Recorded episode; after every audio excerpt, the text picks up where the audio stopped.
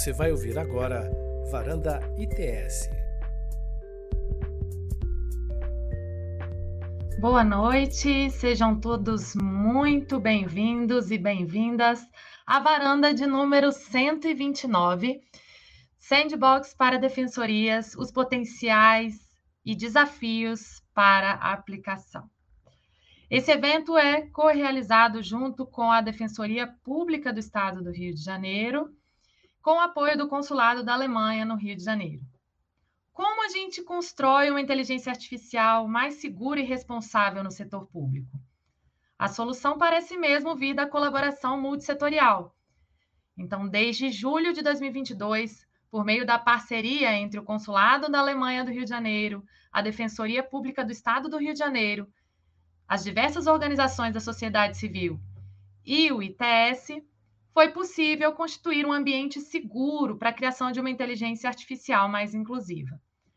Utilizando dados da Justiça, desenvolvemos um projeto piloto para incrementar o trabalho da Defensoria para acesso à saúde, que se baseou nessa metodologia chamada de sandbox operacional de inteligência artificial.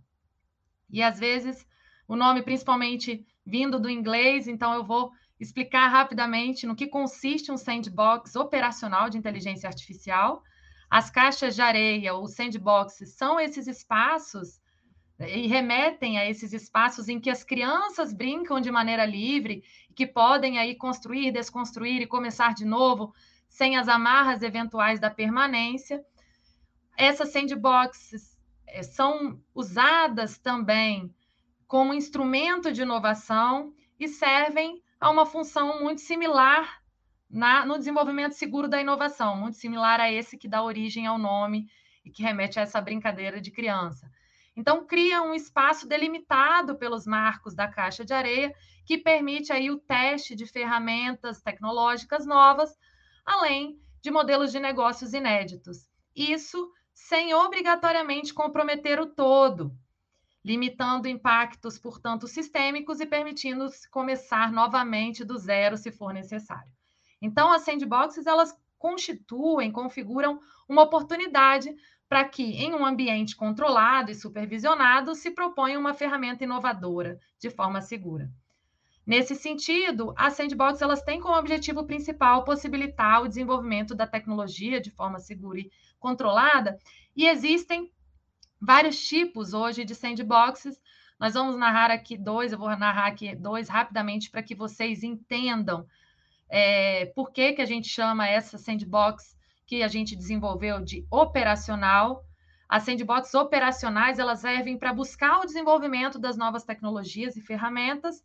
E existe um outro muito comum também, que são as sandbox regulatórias, que vão permitir analisar os impactos de uma regulação em uma determinada tecnologia ou é, num novo modelo de negócio, uma regulação que já seja existente.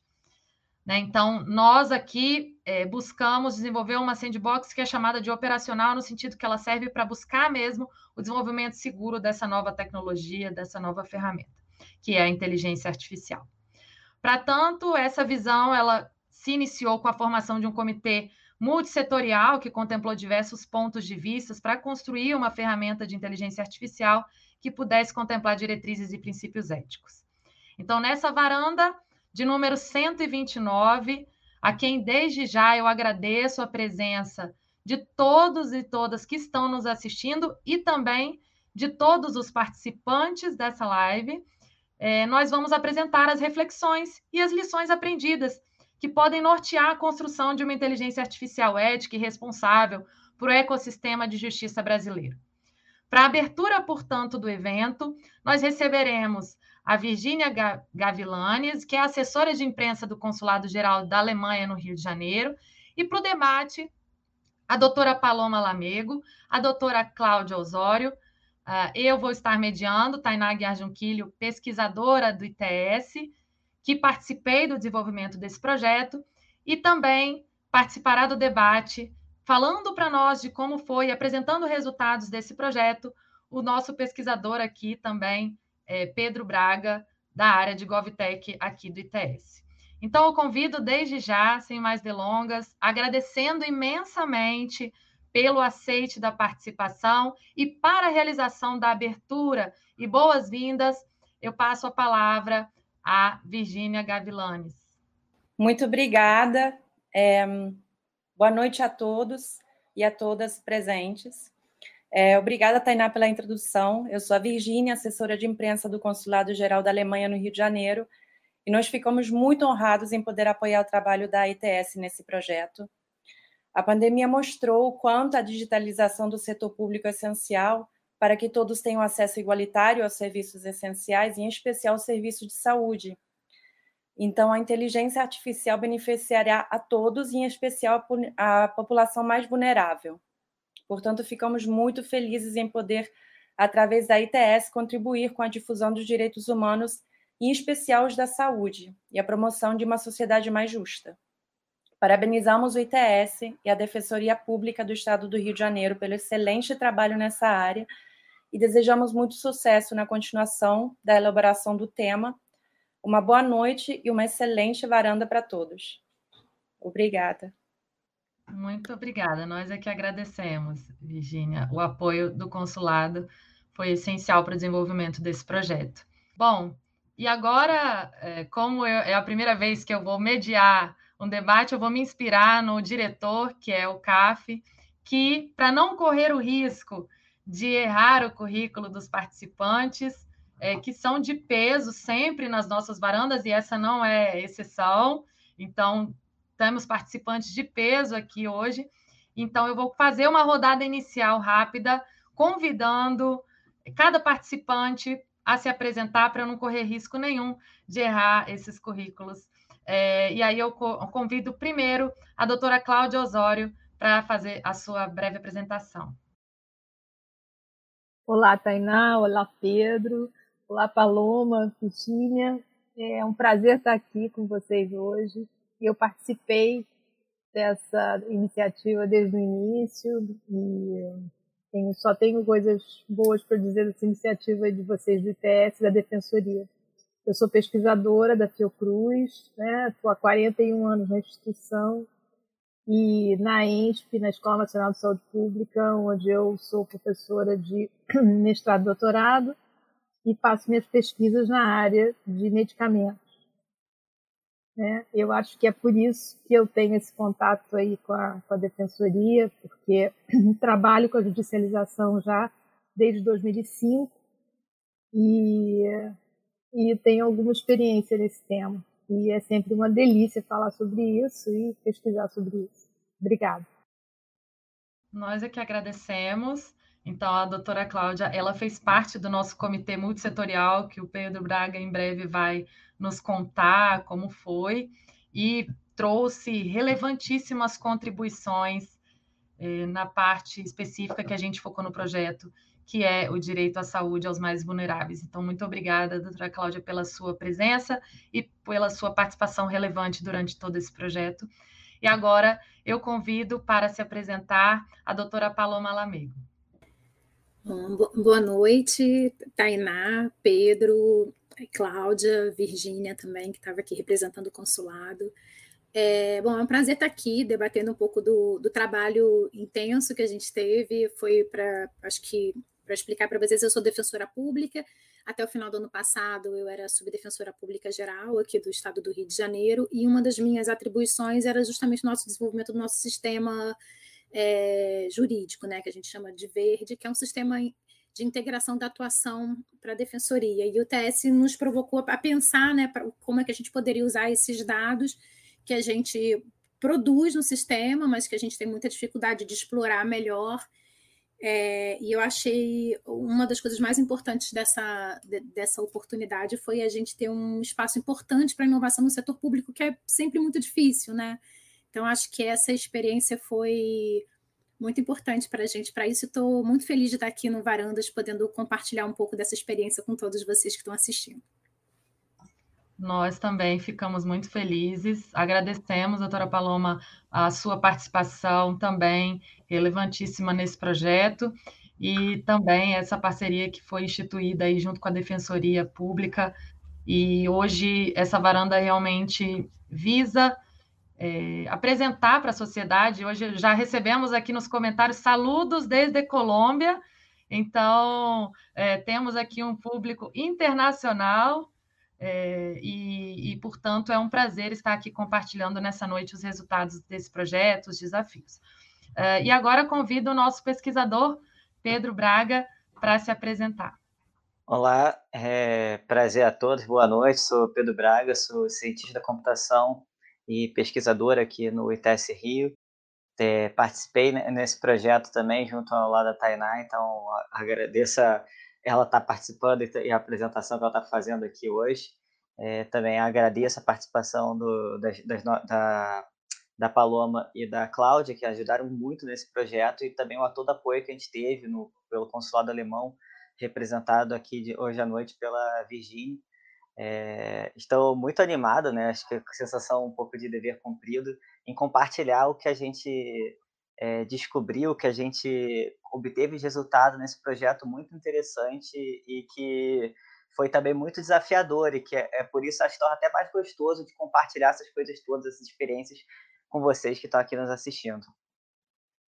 Muito bem. É, de fato, eu fico até um pouco emocionado, porque realmente é, acho que é, é, é exaltar a ciência no Brasil, é, o direito dos vulneráveis, e numa área também que nos é tão cara, em especial num período é, depois do que tudo que a gente viveu nos tempos mais difíceis da pandemia. Então, é, é, um, é, é, é, um tema que nos é muito caro, acho, para a sociedade brasileira, que dá muito orgulho de fazer parte desse projeto enquanto pesquisadora brasileira e, e num assunto tão relevante.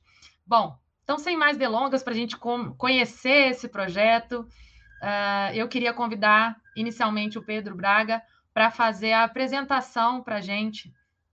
Conta para a gente, Pedro, o que, que foi, como se desenvolveu e alguns dos nossos resultados, por favor. Ok. É, então, essa é uma apresentação de um projeto, de, do, do nosso projeto que é o Dados para a Justiça. Ele começou em agosto de 2022 e estamos encerrando ele agora em março de 2023, então é uma janela. É, a gente tem aqui uns sete meses mais ou menos de projeto. É, ele tem como início acho que é o primeiro, o primeiro passo desse projeto foi a formação desse comitê multissetorial que envolvia o ITS Rio, a Defensoria Pública e convidados da academia da sociedade civil interessados é, no assunto de, do uso de dados para a construção de políticas públicas. Logo desde o início, a gente determinou que o principal é, lugar que a gente traria seria é, seria o pessoal é, campo de estudo que a gente teria nesse projeto seria o, a área de saúde. É, em virtude, como a Tainá falou, do, do cenário que a gente vivia pós-pandemia. Então, dentro disso, e junto com esse comitê multissetorial, nós do ITS e da Defensoria, a gente tentou trazer, elencar várias perguntas que podiam ser resolvidas, respondidas por uma IA. Uma IA podia ajudar a responder essas perguntas é, que, cujos dados tivessem, ainda que parcialmente, armazenados dentro do Verde, que é o sistema de informação que a doutora Paloma muito bem já apresentou, né? já falou, já mencionou aqui a existência, que é, e que contém os dados da atuação da defensoria, das ações que eles acompanham e de seus assistidos, né, das pessoas que usam a defensoria para obter à justiça. Então, a gente pegou, usando esse, é, que perguntas que são de interesse da defensoria e da construção de políticas públicas, fazendo esse recorte inicial da área de saúde, levando em consideração a nossa conjuntura atual, é, e que, é, que podem ser, essas perguntas podem ser respondidas usando uma IA para melhorar o atendimento da defensoria a seus assistidos e ajudar na construção de políticas públicas de saúde a gente foi pegando vários eixos de perguntas, né? algumas sobre relação ao perfil do requerente, como raça, idade, escolaridade, é, profissão, etc. Outras são ao que tipo de medicamento e tratamento e onde está sendo feito está é, tá sendo feita a solicitação é, por parte dos assistidos. Então, quem está pedindo e para quem está pedindo esses medicamentos. A gente fez várias rodadas para tentar descobrir isso. é, e também outras coisas da, complementares é, à ação da defensoria nessas ações de medicamento e tratamento. Por exemplo, aqui a gente tem a, a federalização dos casos, que recentemente alguns casos de saúde estão sendo é, passando da, do escopo da Justiça Estadual para o Justiça Federal, e a gente tinha é, o interesse de saber se é, uma das perguntas possíveis era o interesse de saber se isso está afetando o, o, a duração de cada processo. Então a gente foi pegando cada uma dessa, dessas, de, dessas, de, dessas perguntas e colocando num eixo, junto com o comitê multissetorial, do que, que era mais importante. É, tanto a perspectiva de cada membro do comitê multissetorial, que vinha da academia, da sociedade civil, e, da, e do trabalho da defensoria. É, então, o que, que era interessante para aquela, aquelas pessoas, para aqueles especialistas, o que, que e o que, que adicionaria mais, é, agregaria mais valor ao trabalho do defensor público? É, responder as perguntas. Então a gente descobriu que as perguntas que mais tinham eram saber o perfil do requerido, né, do órgão público-privado, em que comarca estão sendo realizados os pedidos e quais medicamentos é, ou tratamentos é, são, são mais solicitados. Uma vez feito isso, juntou o, uma equipe técnica é, que tinha membros do, ITS, membros do ITS e da Defensoria, o pessoal da TI da Defensoria, e parceiros que estavam todo com a gente no projeto, com destaque também o pessoal da, da, da, Universidade Federal do Rio de Janeiro, com quem que tem uma parceria com a Defensoria, é, e que hoje em dia mantém parte do Verde, né, que, foi, que, que foi instrumental para ajudar a gente a entender um pouco mais o sistema. Então, é, a gente começou a responder como tentar descobrir essa é a nossa essa equipe, como descobrir qual, quão difícil seria responder essas perguntas, porque algumas a gente precisaria cruzar com algumas bases de fora, ou seja, ter que pegar o verde, aquela informação não estava toda no verde, a gente teria que juntar com uma base de forma. Ou a gente teria que raspar. Essa informação está no verde, mas ela está num PDF, ela está numa imagem que a gente teria que interpretar aquilo de alguma forma. É, ou num documento de texto, etc como é que a gente descobri, descobriria isso? Então, a gente, a gente, com base nisso, elencamos né, o que, que era fazendo o. indo e voltando para o comitê multissetorial, com o quão difícil é responder uma coisa é, e, o quão, e, o quão, e, o quão, e o quão interessante é para a defensoria aquilo, a gente optou por responder a pergunta do perfil do requerido é, do réu, é, se era um órgão público ou privado. Dentro de, como a nossa como isso, isso se tornar a nossa primeira prova de conceito é, ao trabalhar na resposta dessa pergunta a gente teria como construir uma IA como a gente poderia construir uma IA ou, e outros projetos de inteligência artificial no futuro outros projetos de big data no, no sistema do verde. Então é a partir disso, dessa da tentativa de construir essa pergunta, ela foi um dispositivo para a gente entender melhor como é o verde e o que, que a defensoria precisa, precisa de ter, é, de evoluir nesse sistema, é, e o que, que a gente, enquanto projeto, pode ajudar nisso para melhorar a capacidade do verde ser integrado com o sistema de inteligência artificial no futuro. É, ao longo disso, também debatemos com o comitê multissetorial, desenhando é, quais são, o que, que seria uma inteligência artificial que ajudaria é, a defensoria, porque não tem só que interfacear com o verde. Também precisa interfacear com os defensores públicos, com os, com os outros funcionários da defensoria, analistas de TI, com, e com a população que vai usar, a, que, a, que aciona a defensoria. Então, você é um sistema que vai interfacear com, é, o, com, com, com, não só com os sistemas computacionais, mas também com seres humanos. Então, que valores eles tinham que ter considerações éticas para essa inteligência artificial tinha que ser desenvolvida. Então, a gente viu que a prioridade era promoção de valores humanos, proteção de dados pessoais, evitar discriminação e racismo algoritmo. Então, a gente, é, a gente trouxe isso tudo como pontos de atenção para o projeto.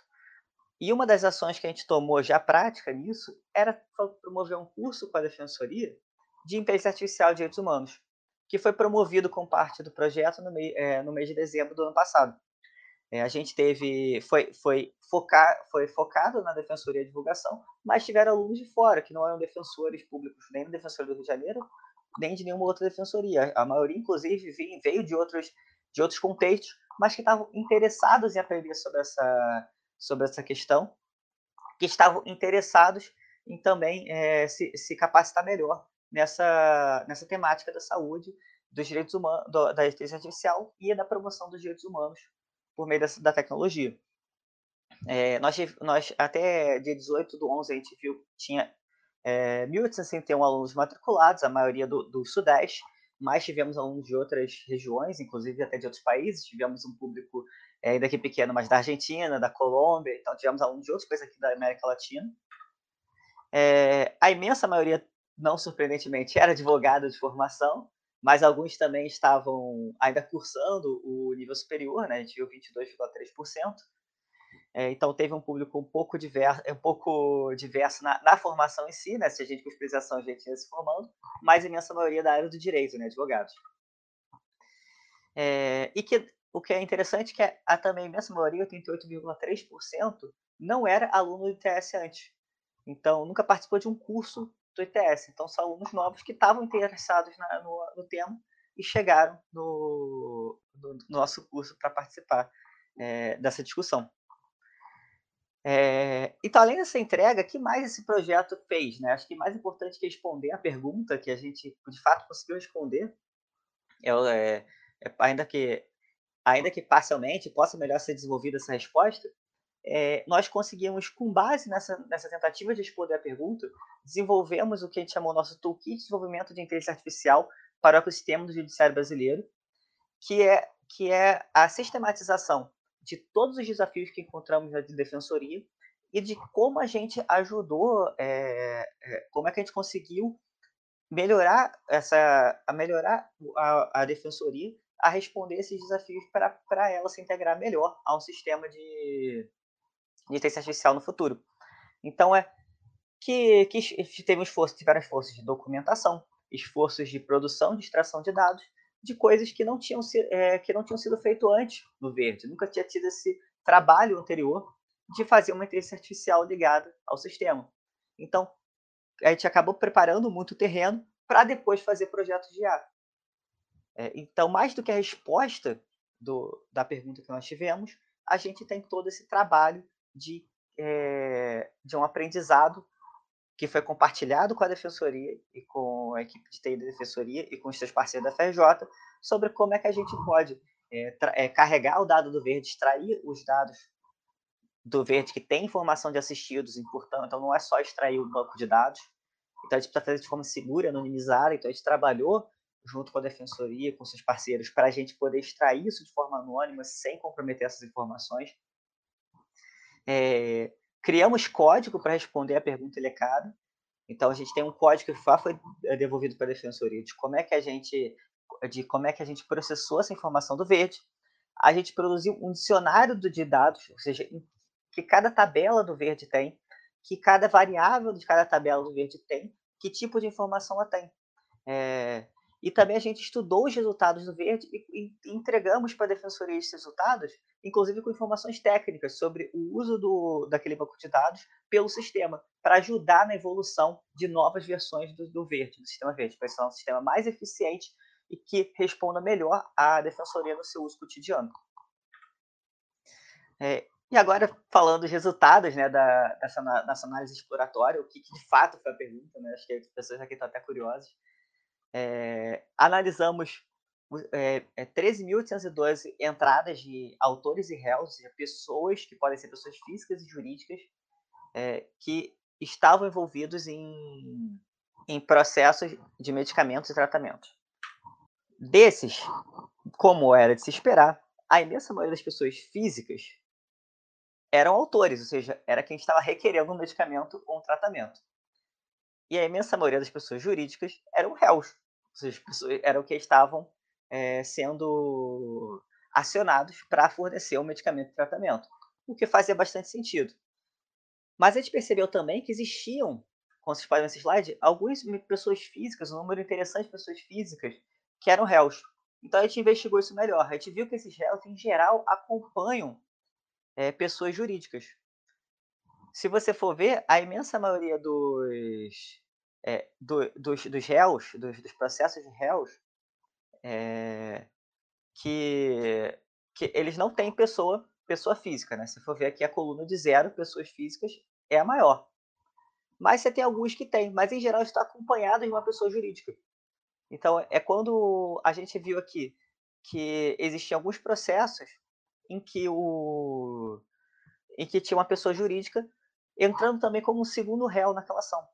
Voltando para o nosso comitê multissetorial, o que, que nos é, uma, uma possibilidade que nos foi dita e que precisaria de uma investigação, mas que para nós fazia muito sentido, é que às vezes é colocado é, como como réu também um outro um segundo réu por parte do defensor público uma autoridade é, uma autoridade competente para fazer para fazer mais uma pressão política para aquela ação andar. Então isso correspondia com base no nosso no que a gente estava modelando os nossos dados. Então a maioria das pessoas estavam sendo acionadas, acionando o poder público e às vezes colocavam o prefeito, o gestor do hospital, é, junto do réu. E aí a gente viu também, foi interessante, um dado interessante no nosso, na nossa modelagem, é que a, a imensa maioria eram órgãos públicos municipais que eram sendo acionados, ou seja, 56%, é, e a imensa maioria órgãos públicos. Então a gente tinha, com exceção de algumas empresas privadas, de alguns que o campo estava vazio, vocês não conseguem inferir que tipo de é, que tipo de réu era aquele, porque não foi preenchido o CPF no CNPJ, então a gente não sabe o que, que era aquilo, mas também era um número pequeno.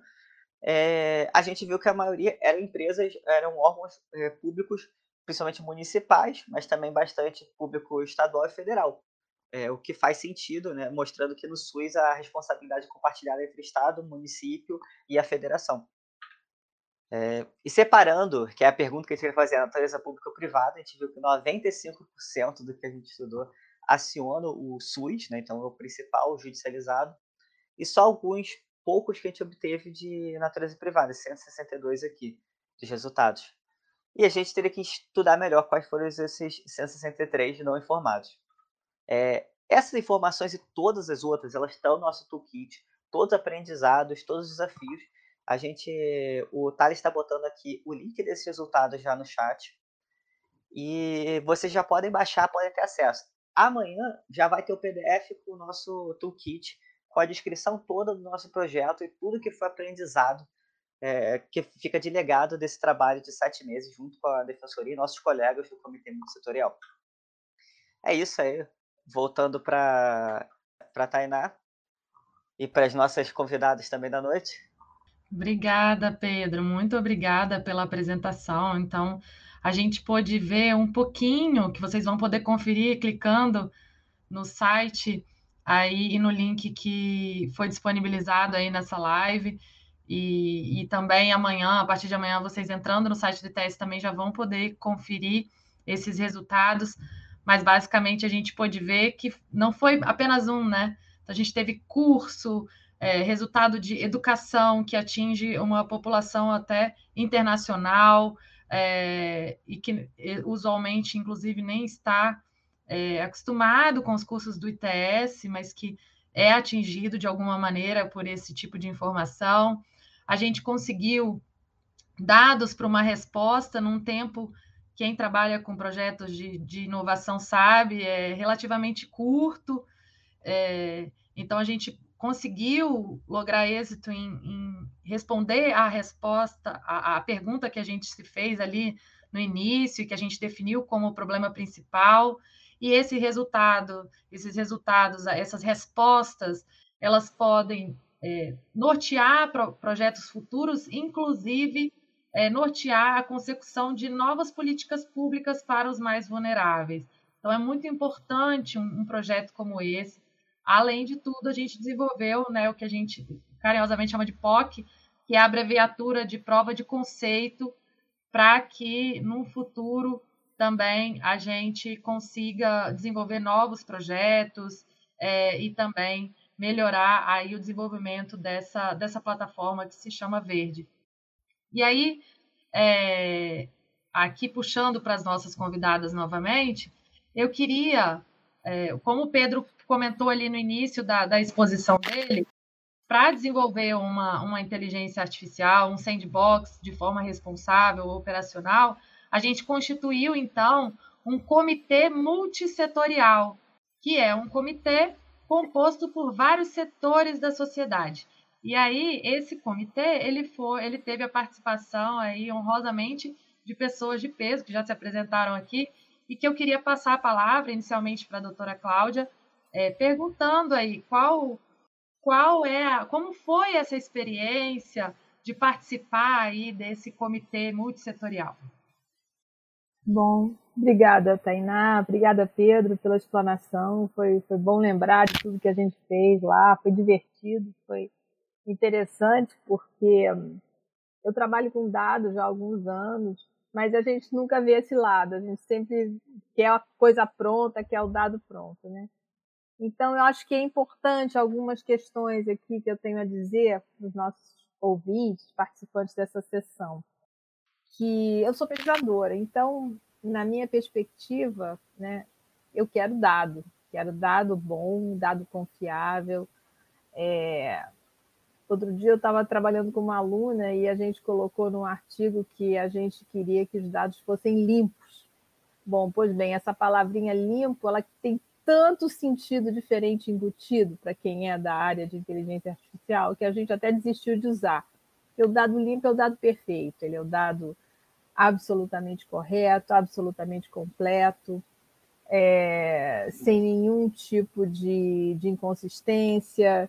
Uh, é o dado perfeito, né? Eu acho que dado limpo é difícil, mas eu acho que esse é o esforço, né? O esforço dessa desse trabalho do ITS foi conseguir para a gente, né, para a defensoria, né, e por que não para os pesquisadores que eventualmente poderão um dia usar esses, essas informações, dados limpos, né?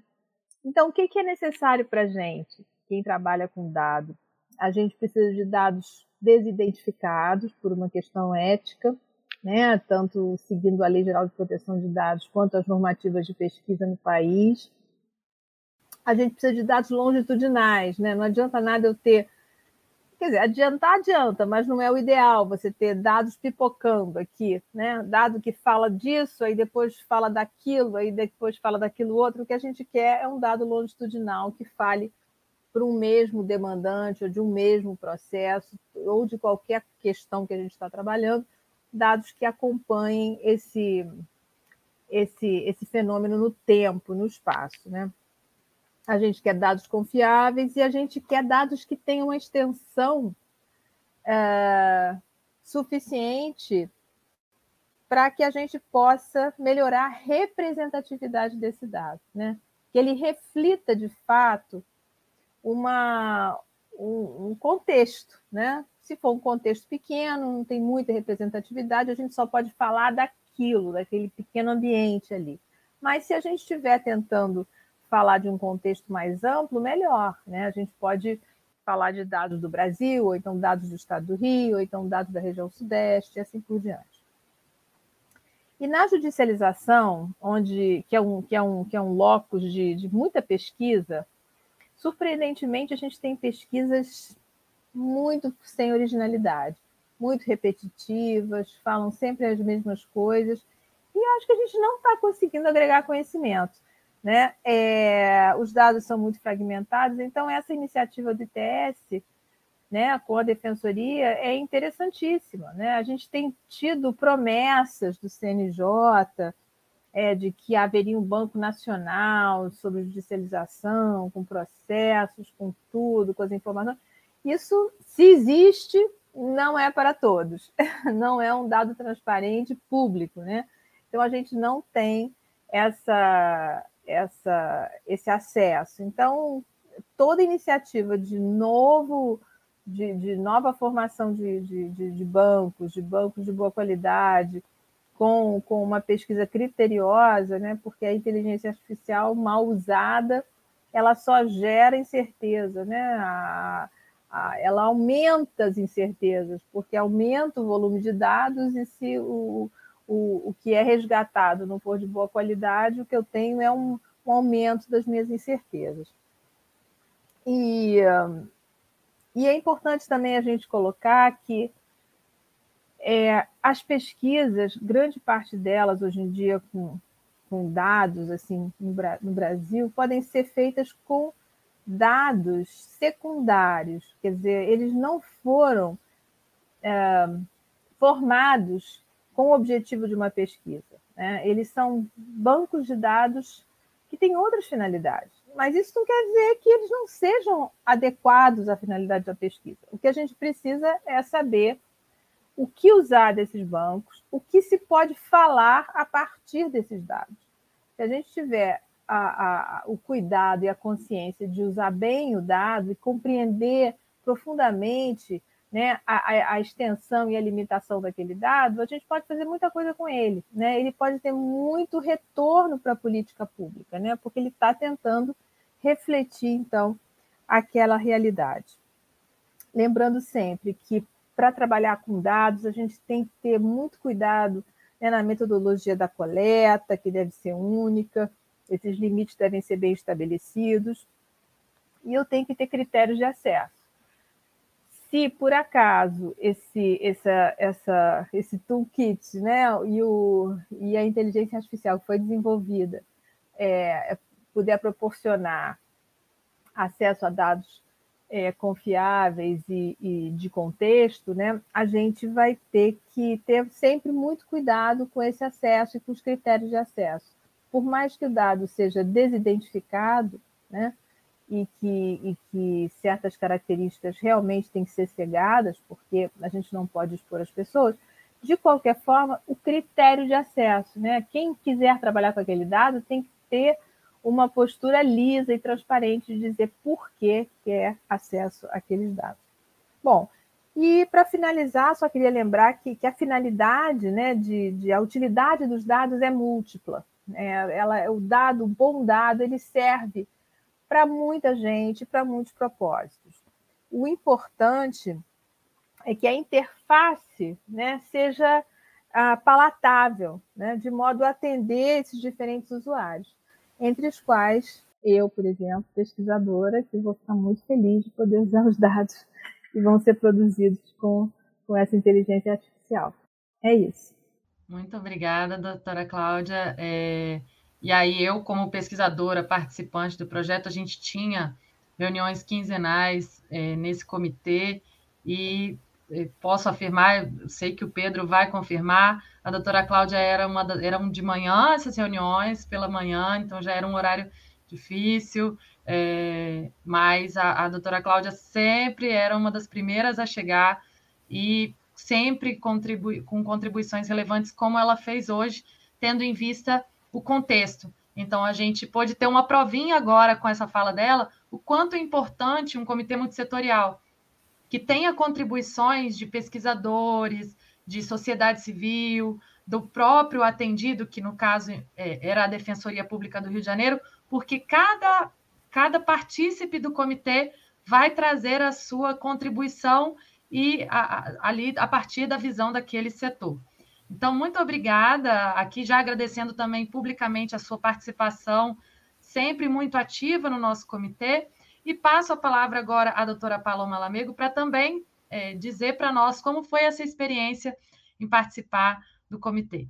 Obrigada, Tainá. Eu anotei aqui porque eu acho esse assunto tão rico que para evitar me perder, é, eu queria primeiro dizer assim que para nós, né, na defensoria, que tem esses dados lá armazenados no verde, que não fazia uso desses dados, né, de forma inclusive estruturada, inclusive por, por conta desses dilemas todos que envolvem né, a anonimização, né? A gente tem dados ali que estão relacionados a pessoas, a partes do processo, né, que confiam na instituição quando a gente está atuando.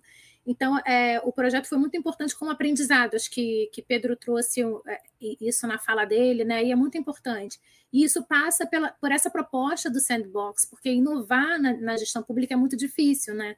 porque o erro tem um custo, né? Tem, eu estava numa posição de gestora participando do projeto, e de fato é muito difícil na, na, gestão pública você justificar, por exemplo, às vezes até um investimento e que não segue adiante, por exemplo, por o, porque você percebe que aquela ferramenta não vai ser adequada, né? Ou porque você trilha um caminho equivocado que pode acontecer. E o que eu achei muito interessante da, da proposta do ITS foi o sandbox como uma ferramenta que você pode utilizar para explorar uma ideia sem que necessariamente você tenha que é, é, ter o custo de investir na, no desenvolvimento daquela ferramenta, né? Então você vai amadurecer aquele conceito, aí você vai fazer e desfazer quantas vezes forem necessárias. A gente fez perguntas que a gente percebeu que a gente não era capaz de responder, né? Na, naquela altura, com os dados que a gente tinha, mas a gente continuou explorando o projeto por outros caminhos, então isso é um, foi um aprendizado muito importante, eu acho, para a defensoria, assim, fica como uma, uma uma, uma, memória importante desse projeto, e o comitê multissetorial, né? É, a doutora Cláudia acabou de expor ali o conhecimento dela como pesquisadora, né? A gente tem até uma, diretor, uma diretoria de pesquisa, mas a nossa diretora de pesquisa, embora tenha bastante conhecimento sobre dados, mas ela não tem, por exemplo, me, o mesmo conhecimento sobre dados de saúde, né? E como a gente explora, e como a gente pode construir também um, um, um dado, né? Ou um lugar que se acesse dados distinto daqueles que já estão disponíveis para os pesquisadores, né? Porque também repetir o que já se tem, né? A doutora Cláudia falava muito isso, né? Nas reuniões, né? Repetir o que já se tem é, tem muito pouca utilidade, né? Não era, não era, não era isso que a gente estava se propondo ali. E, e, e, tem enfrentado desafios, né? Parte dos dados que a defensoria tem, a gente tem um sistema que a gente chama de verde, nesse sistema a gente concentra a nossa atuação, mas parte dos dados que, que a gente utiliza não são produzidos por nós, né? Eles estão no processo judicial. E aí isso passa muito pelo que a doutora Cláudia acabou de falar. A gente precisa muito que o CNJ invista mesmo nessa ferramenta que ele diz que vai disponibilizar, que é um, um banco de dados nacional, né, não identificado, onde você possa pesquisar informações, né, é, jurisprudência. Hoje, é, isso a gente tem, a gente está lidando com, na verdade, principalmente as defensorias, né, as defensorias do, de todo o país e a Defensoria Pública da União, é, com uma, uma luta desequilibrada, né? Porque a gente não tem é, as mesmas condições de fazer, até porque o volume de demanda que a gente atua, né, os temas que a gente atua são enormes, né? Então a gente não tem como ficar minerando esses dados, né? Nos sites dos tribunais, como vários sistemas, enfim, fazem hoje, cobram assinatura para isso, e fazem isso de uma forma que não é segura para o usuário, que também foi outro aprendizado que a gente teve no desenvolvimento dessa ferramenta, né? Que foi exatamente quais eram as preocupações, né? A gente, a gente não pode usar dado que a pessoa disponibiliza com uma finalidade diferente daquela, né? Então é, é a preocupação de respeitar a LGPD, ainda que seja para a execução de uma finalidade de interesse público, né? Então eu acho que que é, em vários aspectos esse projeto foi muito importante para a defensoria e para a gente estruturar uma ideia. A gente já tem um projeto de IA, Pedro, na defensoria, é legal dizer assim também, com a Coptec, né? Mas ele, tinha um, ele tem um outro olhar, de fato, ele tinha um olhar muito mais de ser uma ferramenta para identificação das intimações que a defensoria recebe, né? Nós recebemos mais de 10 mil intimações de dia, e essa ferramenta de IA nos ajuda a classificar essas intimações, né, pelos tipos que elas podem ser. Ele, ele lê aquela, aquele conteúdo e sugere para o defensor, né? Olha, essa não é uma, só uma marcação de data, essa aqui é um prazo importante. Então, era uma, é um outro tipo de, de exploração de informação e de consumo interno, né? Então, só quem está logado no sistema, né, ter, teria acesso. Então, acho que a proposta do ITS é muito mais ampla, que é a ideia de você pegar os dados que você produz, organizar e estruturar ele de uma forma que, a, que funcione né, para o serviço da Defensoria Pública, né, que seja capaz também de analisar a prestação jurisdicional, né, porque a gente está. É, a, a, ideia da evolução né, da, da, do projeto é essa, né? E, e, que seja capaz de impactar a gestão pública, né? Então, sei lá, ali tem alguns exemplos, né? Se a gente litiga mais com os municípios, talvez a gente tenha ali uma questão para olhar sobre a capacidade do gestor municipal de estar tá adequado né, a tudo que o SUS demanda né, que ele seja capaz de atender. Então, é, é o projeto foi importantíssimo para uma enormidade de coisas. A gente já produzia BIs, né, a gente já tinha alguns dashboards, já tem, tem alguns públicos, mas nada é, parecido com o que está se propondo nesse projeto do ITS que envolve uma análise, né? Mais do que só o dado, né? A ideia é de, de você analisar esses dados. E acho que essa, essa, esse aprendizado é uma, vai ser muito relevante mesmo para os desenvolvimentos futuros é, do projeto e para a gente cobrar também do CNJ, né? Para, pensando aqui, né? Quais são as informações que a gente precisa ter, como elas precisam estar estruturadas para que a gente consiga explorá-las com, com IA, né? O Pedro falou aqui bem, né? As decisões vêm em formatos diferentes, né? Seria impossível desenvolver uma ferramenta que fosse capaz de fazer a leitura dessas informações, porque elas é, foram vários sistemas que foram se sucedendo no sistema de justiça e eles não têm uma unicidade, né? Então é muito difícil saber onde o dado está para a inteligência artificial ir lá, olhar, achar aquele dado e fazer análise dele, né? Não estou falando tecnicamente, porque não tenho a menor capacidade de, de desenvolver isso, mas foram os desafios que foram aparecendo ao longo desse projeto e que acho que direcionam muito a gente também no debate público de como a gente quer que as informações sejam é, prestadas, né? Eu acho que é a coisa de, mínima de equidade, pelo menos ao acesso ao dado, né?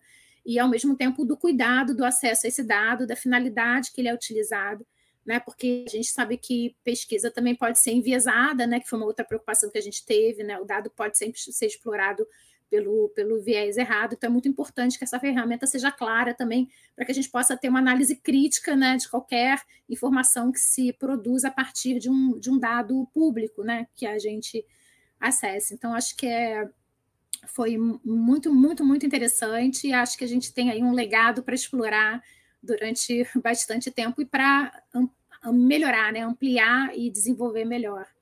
Então, foi super. Agradeço muito a essa possibilidade. Ah, que alegria! Para nós, pesquisadores do ITS, é, é, uma alegria muito grande ouvir isso.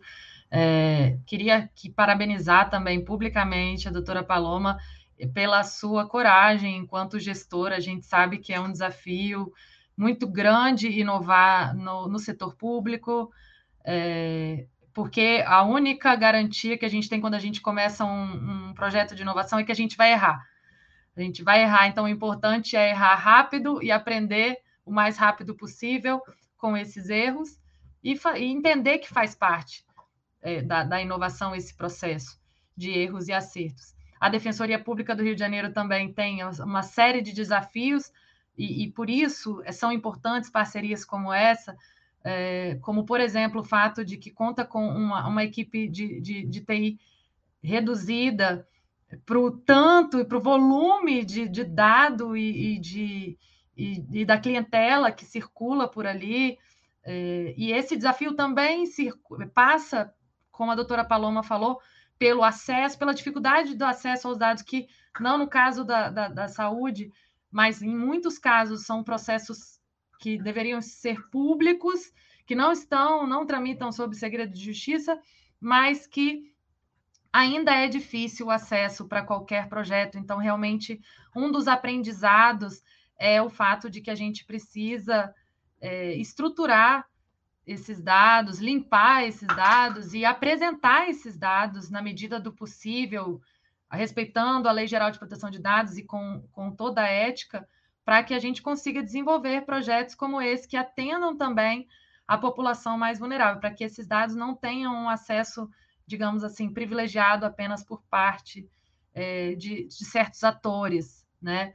É, então, queria agradecer, acho que a gente, nesse comitê multissetorial, aprendemos uns com os outros, participantes desse projeto, e passar a pergunta novamente, fazer uma pergunta novamente para a doutora Paloma, de como a senhora enxerga o desenvolvimento do verde e da, das novas tecnologias nos próximos anos, se a senhora vê perspectivas de replicação desse projeto em outros órgãos do ecossistema de justiça, tendo em vista, inclusive, que um dos objetivos nesse, do, do que a gente tem chamado de toolkit, que é esse guia para aplicação, contando os desafios e resultados do projeto, é também dar subsídios para a consecução de novos e outros projetos de inovação no ecossistema de justiça brasileiro.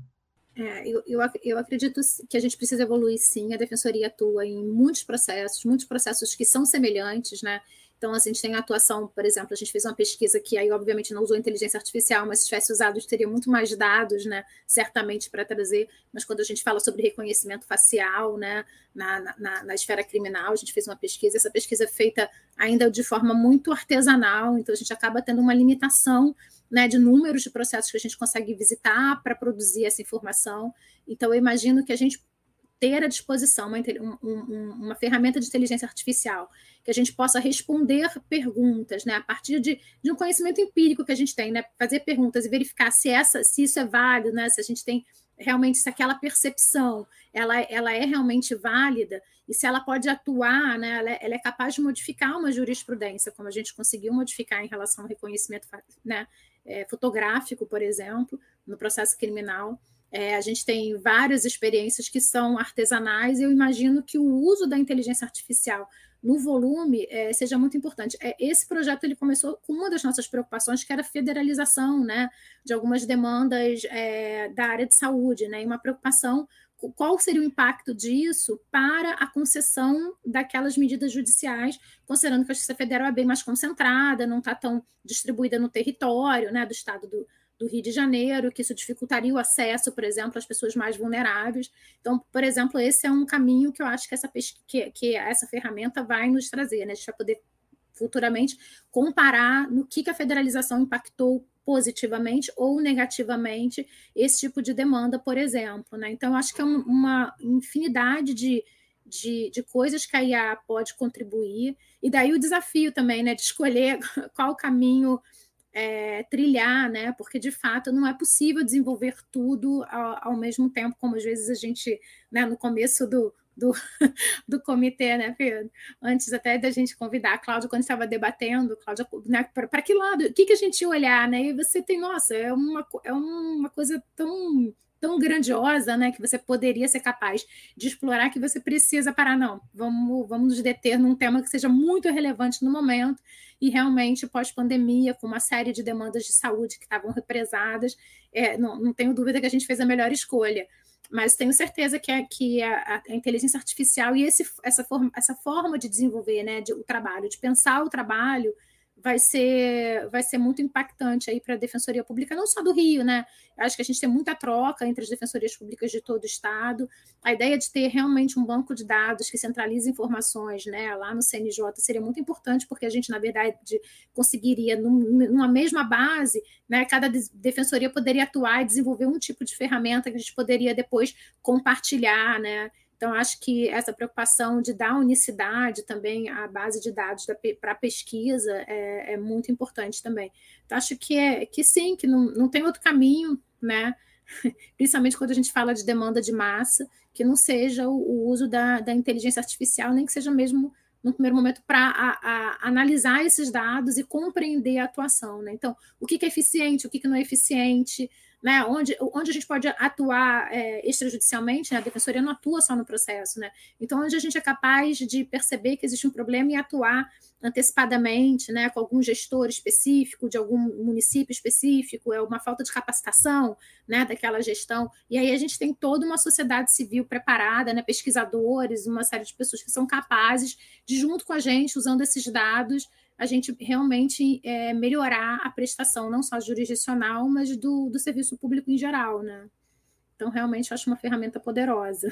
Verdade.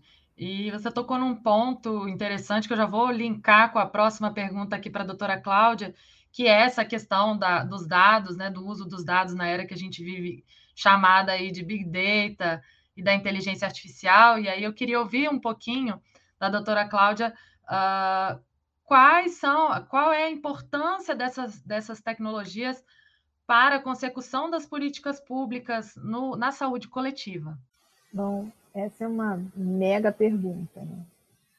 É, o, que, o que eu acho que a gente precisa é, entender, assim, todos nós, porque é, é que o que a gente chama de big data, para a gente é só big mas o Big Data mesmo é algo assim que a gente não. Eu não tenho, né? Eu não tenho muita noção do que significa, sei lá, um zettabyte, um sei lá quantos bytes, aqueles bytes, milhões de bytes, aquilo assim.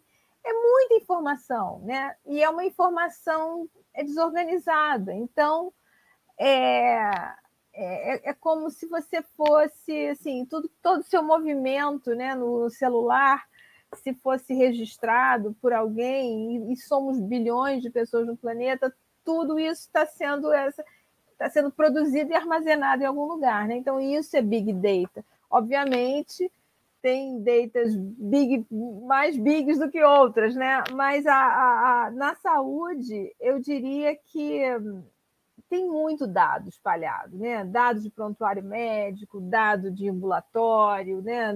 Todos os dados que as pessoas levam para a defensoria ou para o ou para o Tribunal de Justiça ou para, sei lá, qualquer uma interface demandando medicamentos, por exemplo, ou serviços de saúde, para cada pedaço desse tem um, um, um, caminhão de outros tantos coisas dessa pessoa né, na, na, na história clínica, na história dela de saúde. Então, o, o, melhor seria a gente integrar tudo, né? conseguir ter essa, esse olhar longitudinal, né? a pessoa que começou ali usando alguma coisa que vai desaguar numa ação judicial. Se a gente tiver essa essa mirada longitudinal, a gente de repente consegue saber em que momento a gente precisa intervir para não deixar aquela coisa acontecer, né? Então, nesse sentido, é, é ainda que o, o, a proposta da defensoria seja de alguma forma é, limitada, no sentido que por enquanto é da defensoria, mas é, é, é o início, sabe? É um início, é um começo, um, é uma proposta inovadora no sentido de que pode passar para todas as defensorias do Brasil. Olha só, se todo mundo seguir o que a doutora Paloma está fazendo, poxa, né? Porque a gente consegue entender os padrões é, é de demandas que chegam à defensoria é, e que podem são e são diferenciados, porque o que a gente vê na judicialização é isso, né? é, a defensoria atende a um público muito específico, né? o público que não tem condição de ter um é, é, advogado particular, que, que, que, que vê ali como um último recurso. Então, e quem são essas pessoas? É o Brasil. São os 75% das pessoas que só usam o SUS e que não tem outra, outra forma. E mesmo aquelas pessoas que, que em usando serviços privados, não têm condição de, de pagar é, é, advogados. Né? Então, é, é, é, um mundo, é um mundo.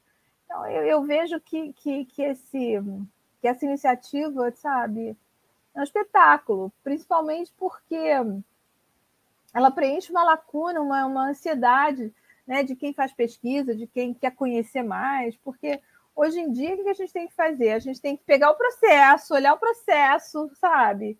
E, e, desde que eu comecei a trabalhar com judicialização é isso, olhar o processo. Eu, por exemplo, que sou da área da saúde, eu até brinco com os meus amigos, não entendo nada que os advogados escrevem. É muito difícil entender aquela linguagem. Né? É uma linguagem absolutamente indireta, né? Quer dizer, às vezes você tem que ler e você tem que saber, ai, aqui começou na liminar, aqui passou para a sentença, aqui chegou no acórdão. Então, se você não não vê o processo desde o início, você não entende nada. É muito difícil você entender. Entender nada eu acho que é um pouco exagerado, mas é difícil você entender. Então, essa história ajuda a esclarecer, sabe, as, as, as questões. Eu estou eu tô muito feliz por isso, de ter podido participar, agradeço demais aí a Defensoria, o ITS. Foi um, foi um, um, um arranjo maravilhoso aí que vocês fizeram. E eu gostei muito dessa iniciativa. Só espero que ela seja aproveitada por quem de direito deveria fazer coisas no Brasil também, como, por exemplo, o CNJ, né, que fica prometendo, prometendo, prometendo e não faz. Então, parabéns, Defensoria. Né? Vamos adiante, é isso.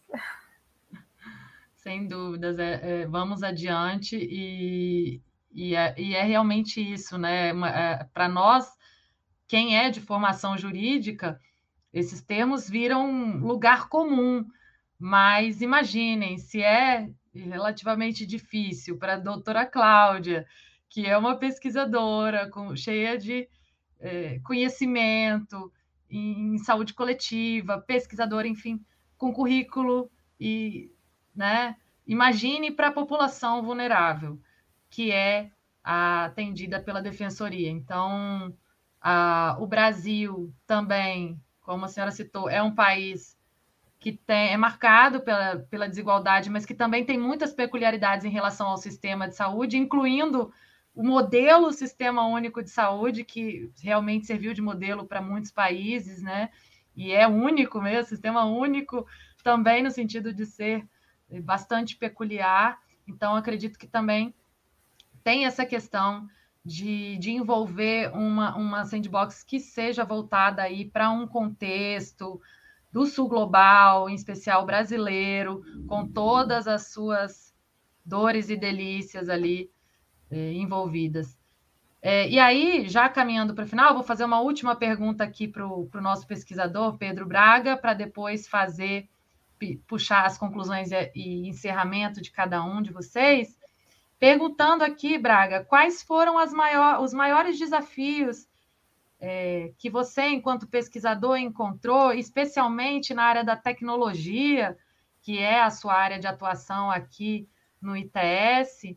E, então, quais foram? Conta para gente quais foram os maiores desafios e também legados encontrados pe pela equipe de tecnologia que você está aqui muito bem representando hoje, mas que não é só você, né? Foi toda uma equipe aí por trás. Assim, é, é, acho que o principal desafio, sem dúvida, foi obter, chegar no, a extração dos dados, né? Como a Paloma muito bem falou, o, o Verde tem dados sensíveis e não tinha não tinha sido desenvolvida até então, não tinha existido essa necessidade de extrair os dados. É, o pessoal lá da FRJ, com que a gente trabalhou, que, que ajudou a gente, deu, deu apoio para essa extração, eles tinham feito coisas internamente com a defensoria. Então teve que teve uma troca primeiro de o que, que a gente podia extrair, o que não podia, o mapeamento de como essas informações.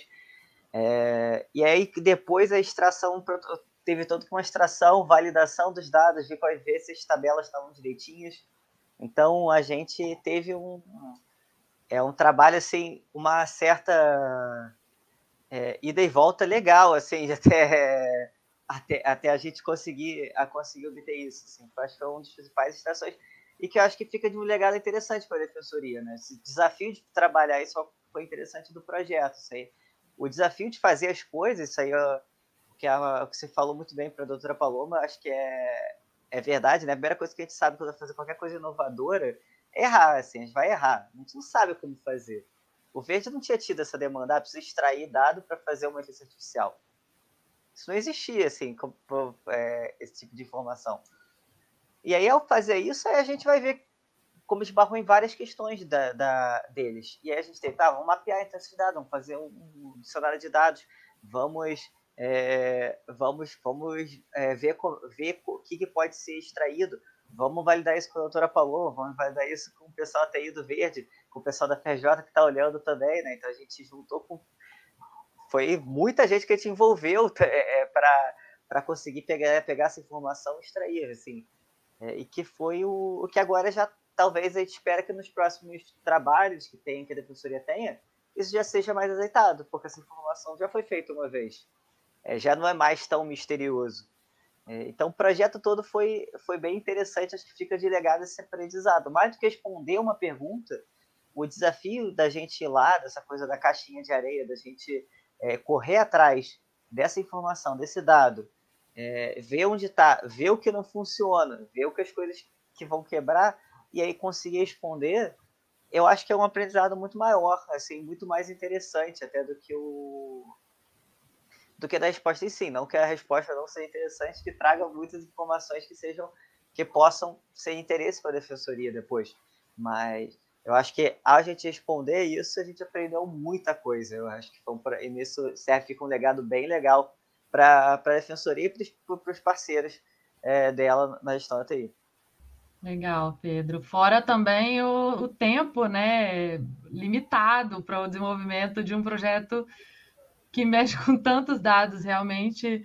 Uh, parabenizo também aqui, em nome do ITS, como pesquisadora da área do direito, a equipe toda envolvida de tecnologia aqui publicamente, porque realmente é, conseguiu fazer muito em bastante pouco tempo, é, desafio tremendo, então fica aqui meus parabéns e meu orgulho também de fazer parte é, do Instituto de Tecnologia e Sociedade do Rio de Janeiro.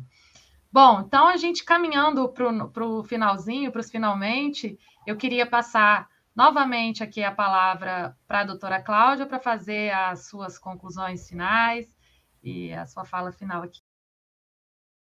Bom, eu queria muito agradecer, agradecer o convite da Defensoria. Eu fiquei super honrada em ter sido chamada para essa experiência e tive uma convivência excelente, né, com Pedro, Tainá, é, Carol, que está em licença maternidade já, já deve ter nascido neném. e, e Christian também, enfim, foi, foi muito bom, né? E os nossos colegas do comitê, né? E, então, Paloma, muito obrigada, né? Obrigada a você, obrigada a Thaisa, que é uma amiga de muitos anos, enfim, foi maravilhoso.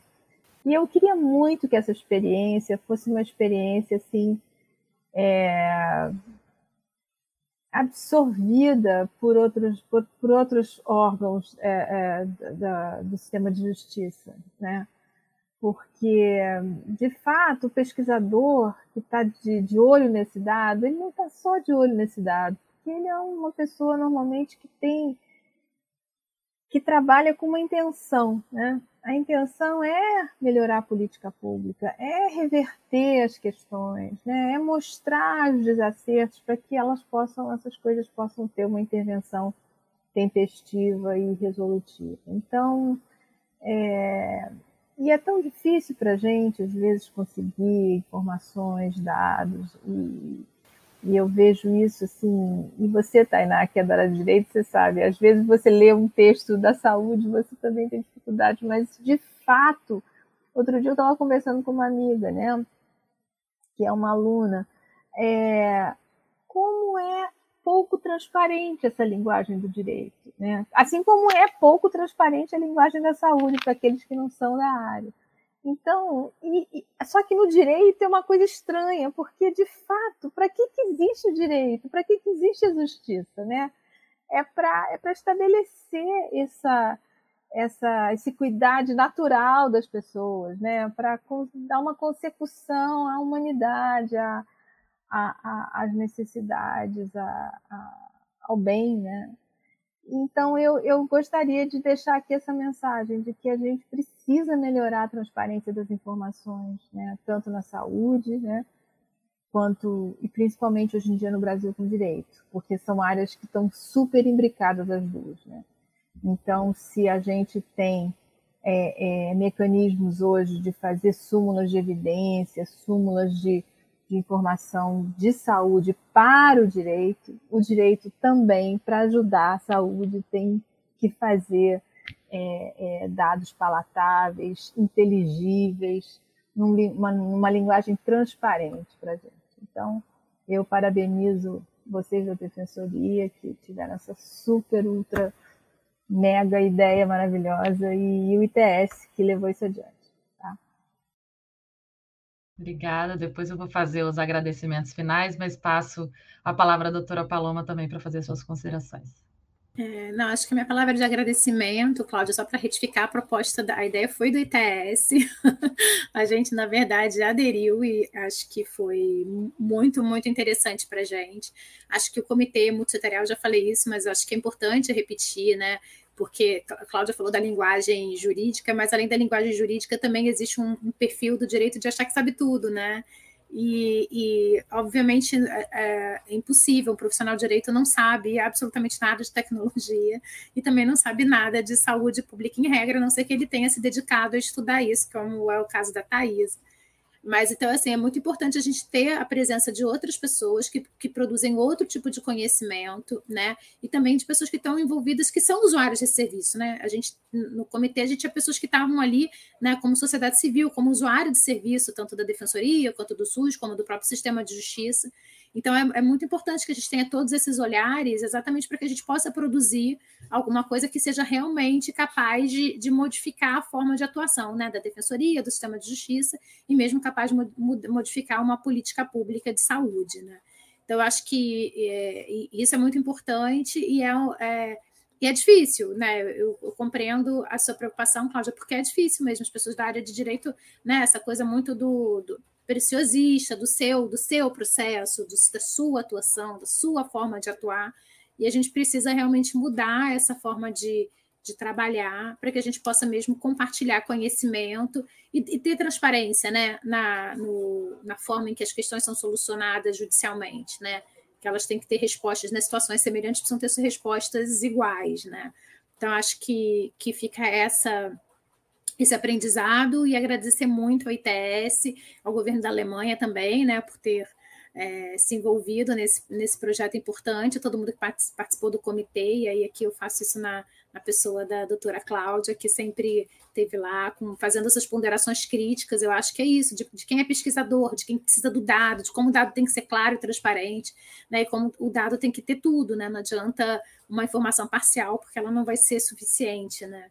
Então, é, agradeço muitíssimo a oportunidade e acho que dá, dá da nossa parte, assim, acho que fica o compromisso da Defensoria Pública do Rio de levar essa experiência para outras defensorias públicas, né, e ampli, amplificar isso e pressionar também para quem tem, né, o dado é, nacional, que é o CNJ, que é um projeto grande, a gente sabe que não é fácil, mas para que isso seja construído de uma forma é, transparente, com a, com a, participação da sociedade civil, né, para que a gente tenha realmente um modelo de, de banco de dados, de serviço de dado, que todo mundo possa utilizar.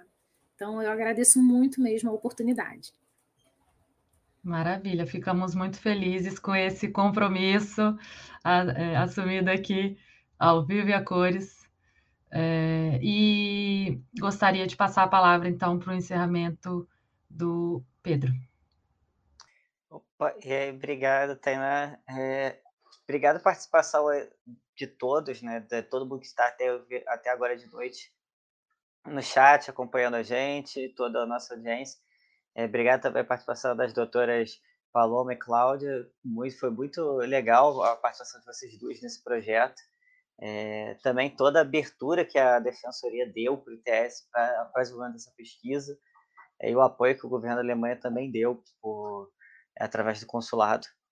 Então, eu acho que do nosso lado, assim, só temos a, a, agradecer a participação de todo mundo e o apoio que foi dado a esse projeto. Foi realmente um tiro curto, mas que a gente conseguiu desenvolver até umas coisas bem interessantes, bem e que e que abrem espaços e caminhos para futuros debates e uma, uma evolução do sistema. Acho que seria muito legal isso, é, como a doutora Paloma muito bem colocou, de integrar isso nacionalmente, né? Integrar com com a, com a plataforma digital do Poder Judiciário, integrar é, com outras defensorias. Eu acho que ter, ter esse tipo de, é, de inteligência artificial, esse tipo de sistema de visualização, sistemas de Big Data para desenvolvimento de políticas públicas na área de saúde é, e em outras áreas de, de, interesse dos assistidos, defensorias, do é, afora, eu acho que é, seria, é um, seria um ganho muito grande para o cidadão brasileiro pensando e para a construção de políticas públicas que atendam a nossa população, que isso, como a gente viu, em sua maioria está acessando o SUS e está acessando a defensoria. Então, em geral, são pessoas é, com poder aquisitivo menor e que precisam dessa, dessa ação pública do governo de forma mais decisiva. Então, acho que o papel é, da, nosso, então, quanto sociedade civil, no ITS, é, é ajudar para construir essa, essa agenda é, de, da construção dessas políticas públicas. Pessoal, eu estou aqui muito feliz é, e queria finalizar a nossa live aqui. Nós estamos recebendo no chat vários comentários, parabenizando a todos e todas. Queria agradecer, então, primeiramente ao consulado alemão no Rio de Janeiro. Queria agradecer também a todos e todas que participaram do comitê multissetorial.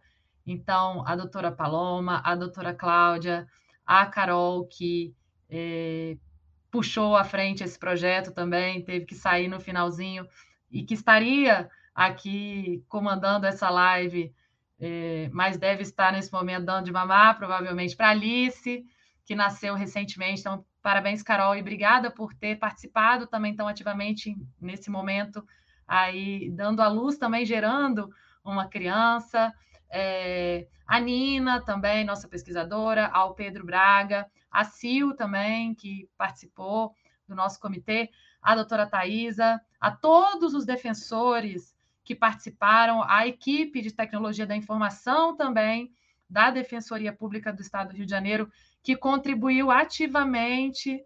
Então, o que a gente espera de fato que haja esse, esse, esse produto, essa troca. A gente agradece muito por essa troca em nome da equipe de tecnologia também, a todos que participaram da equipe de tecnologia, eh, dos nossos parceiros aqui. E fica aqui realmente o convite e a lição de que a gente realmente precisa inovar, a gente precisa usar dados numa sociedade que é chamada de Big Data, de, de sociedade da informação. A gente precisa usar esses dados para subsidiar a tomada de decisões mais precisas, mais eficientes, para que haja de fato uma atuação coletiva, estratégica, em especial para o, o, os mais vulneráveis e no nosso sistema público de saúde. Então, o que a gente espera, e aí friso mais uma vez, que o toolkit, que é esse guia é, com os desafios e também com a, a forma como a gente desenvolveu esse projeto, está disponível o link tanto na descrição dessa live, no chat e também no site do ITS Rio. Então, a gente fica o convite aqui, sincero e honesto, também temos QR Code aqui já na tela. E então fica o convite para que todo o ecossistema de justiça que lida e também pesquisadores que lidam com questões de direito e judicialização da saúde pública no Brasil e no mundo. E é um convite para que a gente acesse esses dados dessa pesquisa que a gente, como comentou aqui nessa live, uma pesquisa séria, uma pesquisa responsável, uma pesquisa multissetorial. Então, que a gente realmente espera que essas entregas todas que a gente narrou aqui sirvam para para frutificar aí por esse para esse direito em especial que é tão importante para o nosso país. Então, muito obrigado, uma boa noite a todos e todas e até a próxima varanda. Você ouviu Varanda ITS.